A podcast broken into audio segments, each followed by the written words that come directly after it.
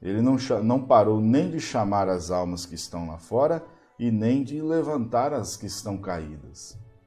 Porque talvez é, você está numa condição de fraqueza, mas a predestinação é algo tremendo. Porque Deus te escolheu pelo seu decreto. Porque ele te viu lá no princípio, antes de você nascer, ele já tinha te visto. Compreende? Não teve participação de Satanás. Não teve participação de anjo nenhum. E é uma vez que ele te conheceu, ele te predestinou. Ele colocou o seu nome no livro. E se ele colocou esse nome no livro, ninguém tira. Entenda isso. Ninguém pode tirar. Nenhum crítico pode tirar o seu nome do livro da vida. Nenhum inimigo seu poderá tirar o seu nome li do livro da vida do Cordeiro. E o profeta diz: pode ser, na mensagem, na série Adoção, pode ser que você tenha falhas, pode ser que você escorregue um pouco e você caia. Ele diz: se você é um eleito, você pagará por isso. Haverá um preço a ser pago. Toda ação tem uma reação. Só que o profeta diz: Mas preste bem atenção, isso não tem nada a ver com sua salvação. Você não perdeu a sua salvação. Alguém perguntou para o irmão Brana: Irmão Brana, perguntas e respostas número 15.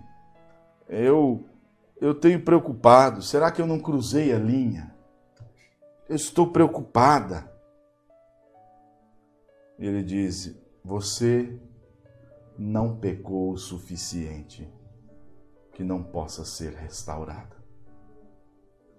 Se você está preocupado, se você está preocupada, é porque ainda há uma fagulha de, de vida em você. Você pode ser restaurado. E restaurado não é a mesma coisa que reformado. Nós vamos reformar aqui um banheiro que está interditado. Reformar, você tira as tábuas velhas é, e, e faz de outro jeito, modifica a estrutura física. É restaurado, não. O restaurador, ele é um artista, porque ele vem com o mesmo material, a mesma essência da peça original e a função dele é deixar a peça original de novo, do jeitinho que era quando foi feita a primeira vez. Aleluia! Amém. Você ainda pode ser restaurado. Amém. Jovens, irmãos, irmãs, não importa quantas vezes o diabo te deu uma rasteira, a qualquer momento você pode dizer: chega, Satanás. E é você quem tem que dizer, porque é você quem manda aqui na sua mente, é você quem manda na sua vida. Eu não consigo trazer ninguém de arrasto para a igreja, mas se você está aqui é porque você decidiu estar aqui. E se você decidiu estar aqui é que algo aí dentro falou no seu coração para estar aqui. Amém. Então esta mesma força que te trouxe aqui tem poder suficiente para romper com o poder das trevas que está sobre você, para romper com Satanás e botar ele debaixo dos seus pés. Sim, Deus está movendo o seu povo. Deus está te movendo. Deus trouxe você. Deus trouxe você. Deus trouxe você aqui. O diabo tem que saber disso. Não importa por onde passou, não importa onde caiu, não importa onde tropeçou, você está de pé. Amém. Você está tendo forças. Se agarre nisso. Diga, Senhor, eu quero, eu decido, eu quero estar na Sua presença.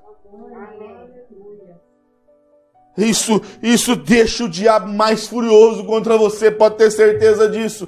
O diabo vai fazer um, um, uma tempestade, o diabo vai vir com correntes de água, mas a Bíblia diz que quando o inimigo vem dessa forma, com correntes de água, Deus arvorará contra ele a sua bandeira. Só tome a sua decisão e deixa Deus levantar a sua bandeira ensanguentada e dizer: Olha, aqui não, Satanás, essa bandeira está significando que esta propriedade tem dono. Amém. Aleluia! Essa propriedade tem dono. Satanás não tem poder e autoridade sobre esta alma. Você que está ouvindo aí pela internet, Deus está falando com você. Isso é para te dar força, isso é para te animar, isso é para te dizer o que está aí dentro de você. O diabo bicou pelo lado de fora, o diabo atacou pelo lado de fora, mas lá dentro o bicho não entrou. Satanás não entrou ali dentro, porque ali dentro está Deus. Ali dentro está Deus. Aleluia! Você pode sim triunfar sobre isso ser mais forte que a sua condição, ser mais forte que a, todas as circunstâncias que estão em redor. Quem manda aí é você. Não deixa o diabo querer mandar, não. Fala, Satanás, eu fiquei é, amarrado, atado à circunstância, mas eu, meus olhos foram abertos